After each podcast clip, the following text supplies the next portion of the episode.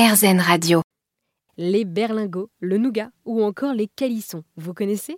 Que ce soit des souvenirs d'enfance ou de voyage à travers la France, tous ces petits plaisirs d'antan se retrouvent sur l'épicerie du patrimoine où Vincent Pourchet, véritable gourmand, a rassemblé toutes ses spécialités régionales.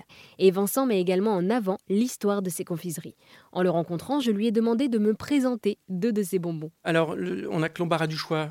Je peux vous proposer, enfin vous présenter les fameux sucres d'orge des religieuses de, de Moret. On est ici sur une confiserie euh, plus que centenaire, réalisée par les religieuses qui les vendaient pour euh, se faire un petit peu de sous. Et on est sur euh, quelque chose qui a enchanté l'imaginaire. On, les retrouve beaucoup dans, les contes d'enfants, Hansel et Gretel. Donc ça a marqué une époque. Et c'est une recette voilà, qui a traversé les siècles. Sur un autre registre, nous avons les grisettes de, de Montpellier, un bonbon qui remonte là au Moyen Âge. Donc on est sur du miel et de la réglisse. Donc euh, une préparation qui doivent remonter aux apothicaires pour les vertus thérapeutiques de la réglisse et du miel, notamment pour, la gorge, qui a perduré très longtemps et qui était même devenu une monnaie d'échange à une certaine époque.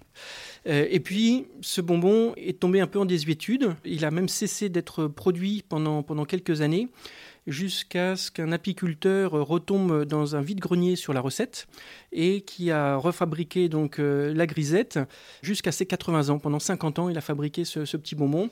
Il lui a redonné ses lettres de noblesse et aujourd'hui, son entreprise a été reprise il y a deux ans. Et voilà, donc on, est sur un bonbon disparu qui renaît de, ses cendres. Et on, a plusieurs exemples, hein, comme celui-ci, de, bonbons qui ont pu euh, disparaître et se recréer.